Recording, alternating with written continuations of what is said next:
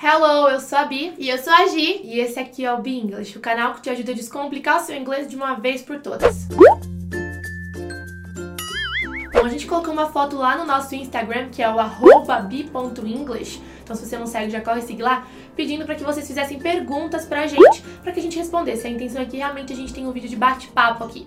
A gente não fez nenhum roteiro, não pensou muito, a gente vai ler e vai responder aquilo que vem na cabeça, né, Gi? Pois é, a gente pediu pro pessoal comentar numa foto de nós duas e agora as melhores perguntas a gente selecionou e vai ter esse bate-papo. Pode ser que as dúvidas das pessoas também sejam as suas dúvidas e vão ser dúvidas sobre dica de estudo, dúvidas sobre questõezinhas de gramática no inglês, dicas rápidas, dúvidas sobre é, viagens também, né? Como otimizar, como gastar menos e tudo mais. A gente selecionou as mais interessantes, então vamos lá.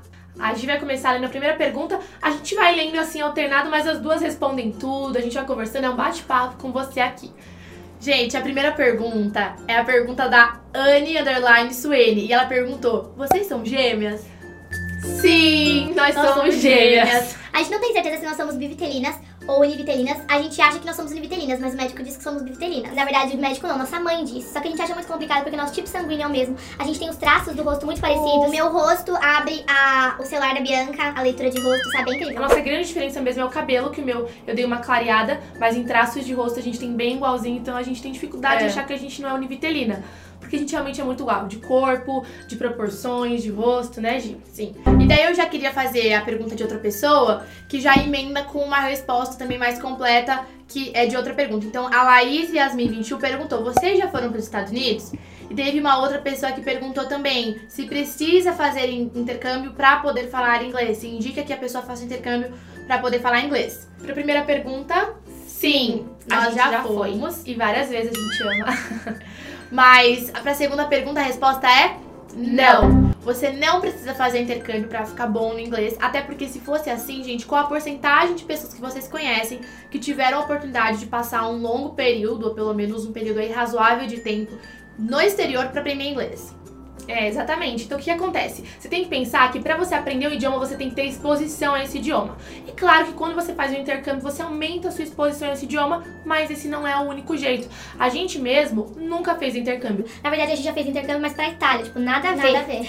Mas a gente nunca foi e morou um tempo nos Estados Unidos para fazer intercâmbio e aprender a falar inglês. Mas a gente é fluente, a gente consegue se comunicar porque a gente encheu o nosso dia de inglês, a gente se rodeou de estímulos em inglês e assim você consegue ir processando as coisas. Inclusive porque o inglês é um idioma muito difundido, né, gente? Tem muita gente que fala, é. tem é, muita acessibilidade em filmes, em músicas. É, tem idiomas que são mais difíceis mesmo de você conseguir Sim. entrar em contato, a não ser que você emerja na cultura. Mas o inglês é diferente. Então, assim, intercâmbio ajuda? Ajuda. Mas não é essencial. E digo mais: tem gente que faz intercâmbio, eu conheço, a nossa prima mesmo. Olha, a gente já expondo a prima aqui. Ela foi fazer um intercâmbio e ela voltou do mesmo jeito que ela foi. Por quê? É. Porque falou com um brasileiro, não se dedicou demais, só curtiu a viagem. Então, assim, não se desenvolveu muito. Então, não se prenda. Ainda mais porque a gente costuma dizer que quem quer aproveitar mesmo o intercâmbio para dar aquele upgrade, para dar aquele up no inglês, precisa ir com uma base legal. Porque você sair zerado ou quase zerado pra ir pra uma cultura que você vai ter que se virar, vai ser muito mais difícil você pegar o início das coisas. Se você já vai com uma base, você pegar essa base sólida e construir um prédio gigantesco de inglês em cima dela, vai ser muito mais fácil, muito mais produtivo. Beleza? Próxima pergunta. Vamos lá, vou ler uma daqui. Deixa eu ver meus prints. Ó, a Rayane Porto Underline falou, né? Não perguntou junto, né? Consigo entender perfeitamente quando falam comigo, mas na hora de responder eu travo. Parece que as palavras fogem.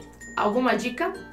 Bom, Rayane, a primeira coisa eu quero te dizer que você não é a única. Muitas pessoas têm esse problema, né? De conseguir entender, mas na hora de falar travar. Mas eu tenho uma boa notícia. Se você consegue entender, significa que você conhece do inglês, você conhece as estruturas, você consegue é, realmente distinguir o que, que os sons que as pessoas que falam inglês emitem querem dizer. Então isso já é um ótimo avanço, já é um ótimo primeiro passo. Agora, para você destravar sua fala, não tem outro jeito. Qual que é o jeito de destravar a fala? Falando tem que falar. Geralmente as pessoas não falam porque elas têm vergonha de errar, porque elas têm insegurança, mas assim, não tenha vergonha de errar. Errando que se aprende. Eu gosto bastante de uma técnica que se chama shadowing. Shadow em inglês é sombra, né? Você se assombra de alguém e eu vou deixar linkado aqui embaixo na descrição um vídeo aqui no YouTube que eu explico sobre isso. Então, se você é. quiser saber mais, é um jeito que você consegue usar para treinar o seu listening e a sua fala, o seu speaking, sem depender de ninguém. Claro que se você tiver alguém para conversar com você, para te ajudar, também é legal. Lógico. Mas se você não tiver, é um recurso que você já pode usar. Mas a minha dica é fale, RR. É. Até porque a gente costuma dizer que é lógico que é legal ter alguém pra conversar, pra treinar, mas você não pode depender somente dos momentos que você vai ter alguém pra treinar. Não. É importante que você também tenha momentos que você vai estar sozinho lá treinando e melhorando, beleza? Bom, a próxima pergunta, mais de uma pessoa perguntou. É, deixa eu ver aqui se eu acho os arrobas. Eu acho que eu não salvei os arrobas. É, depois eu coloco aqui embaixo no vídeo bonitinho os arrobas das pessoas.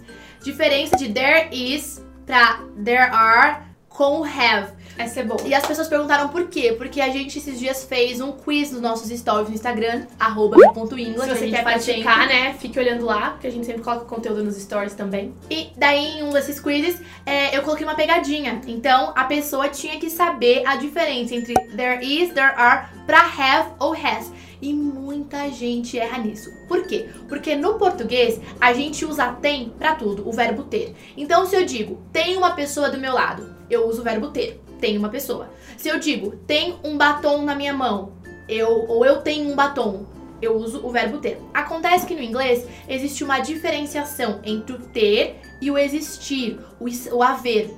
Quando eu digo que existe há uma pessoa do meu lado, mas não quer dizer posse, eu não possuo uma pessoa do meu lado. É, exatamente. Há uma pessoa, existe uma pessoa do meu lado, a gente usa o there is quando é o singular e o there are quando é no plural. E quando eu tô falando realmente de posse, de ter algo, como por exemplo, ter um batom, daí eu digo, por exemplo, I have a lipstick. Tudo bem? I have a lipstick.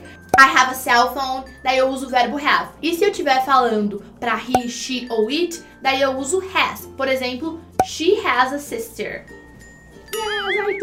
Uma ilustração aqui que pode te ajudar a pensar é se você olha ali na rua e tem um carro que você acha lindo, você pode falar There is a car over there. Então tem um carro ali, there's a car over there. Mas o carro não é seu. Agora, se você tem um carro, se você trabalhou, batalhou, ou se você ganhou um carro, você pode falar I have a car. I have a car. Vamos para a última pergunta então, Bi, você separou aí. Porque senão fica muito longo o vídeo, mas espero que já esteja ajudando algumas pessoas aí. Vamos ver aqui. Ah, na verdade podem ser duas, porque uma é rapidinho só pra responder uma dúvida do jmm.neto. Nunca aprendi a pronunciar TH, como por exemplo em earth. Já tive professora é, americana na faculdade e nunca consegui. Poderiam dar uma dica? Então, o que, que acontece? Esse TH geralmente tem um sonzinho de um F no topo da língua. Então, earth, earth. É um jeito que você pode pensar, earth, tá bom? Então, ó, eu coloco uma língua presa no meu F, que é o sonzinho desse TH. E pra essa palavra, Como que é, Bi? Faz de novo. earth. Earth. Earth, tá bom? É um Fzinho com a língua presa assim, então Earth, tá vendo? Então é o jeito que você pode pronunciar essa palavra que é terra, né? Terra do planeta Terra. Então essa foi rápida. E a última aqui que a gente separou pra não ficar muito comprido é o do Tony Underline Sandro. Posso aprender simultaneamente a falar tanto no sotaque britânico quanto no americano? Falo isso porque tô cursando inglês presencial que foca no sotaque americano. Em paralelo, estou gostando de um material que comprei que foca no sotaque britânico. É possível aprender os dois sem ficar ruim? Primeira coisa que eu tenho que te dizer: quantos sotaques a gente tem no Brasil? Você que mora em São Paulo tem o mesmo sotaque de quem mora talvez em Curitiba, ou de quem mora em Fortaleza, ou de quem mora em Brasília? Provavelmente não. A gente tem diferentes sotaques, não só de um país para outro, mas dentro de um mesmo país. Pois é. No caso do Brasil, a gente tem diferentes sotaques dentro do Brasil e uma diferença do sotaque do português brasileiro para o português de Portugal. Do mesmo jeito, a gente tem dentro dos Estados Unidos, dependendo da região que você tá, uma variação gigantesca de sotaques e você tem a variação também pro sotaque da galera lá no Reino Unido. Mas a diferença de sotaque não é a principal diferença, o divisor aí que existe entre o inglês britânico e americano. Ou pelo né? menos não é o único, né? Porque as pessoas tendem a, a encarar muito isso. O sotaque britânico, o sotaque americano. Só que muito mais do que sotaque, a forma como eles se comportam em algumas situações, as palavras que eles usam pra algumas coisas são diferentes também. Porque como a Bi disse, sotaque por sotaque, dentro dos Estados Unidos, se você for pra região sul, vai ter um sotaque bem diferente do que se você for pra estados da região norte, do leste, do oeste. Então assim, o que, que muda do inglês britânico pro americano? O sotaque, sem dúvida, mas algumas palavrinhas também. E aí que pode haver a confusão. Quer exemplos? A gente vai colocar a tradução de algumas palavras aqui embaixo e a gente vai falar como é no inglês britânico e como é no inglês americano. Bem rápido. Pants, trousers. Eraser, rubber. Elevator, lift. Viu só? Então, se você tá em dúvida, não tem problema não estimular. aí recursos americanos com recursos britânicos, mistura tudo, até porque você não tem que ter um sotaque só americano ou só britânico. Fala pela gente, né, Gi? A gente majoritariamente tem um sotaque bem americano. Mas, Mas tem umas palavras- sim, que a gente fala com sotaque britânico e tá, tudo, certo. Inclusive, a gente pode fazer um vídeo só falando sobre diferenças de inglês britânico e inglês americano. Se Uma boa você quer um vídeo assim, deixa comentário aqui embaixo falando que você quer, pede esse vídeo, coloca hashtag britânico versus americano Pra gente entender que você quer esse vídeo. e a gente grava. A gente espera que você tenha gostado muito. É legal ter esse bate-papo, a gente se conhecer um pouco melhor. Se você tem vontade de fazer mais perguntas, sempre comenta nas fotos, nos posts lá do Insta ou aqui embaixo mesmo, aqui no YouTube, pra gente saber o que você quer saber mais sobre inglês, sobre cultura americana ou simplesmente bater um papo com a gente. E a gente se vê na próxima dica. See you! See you, bye bye!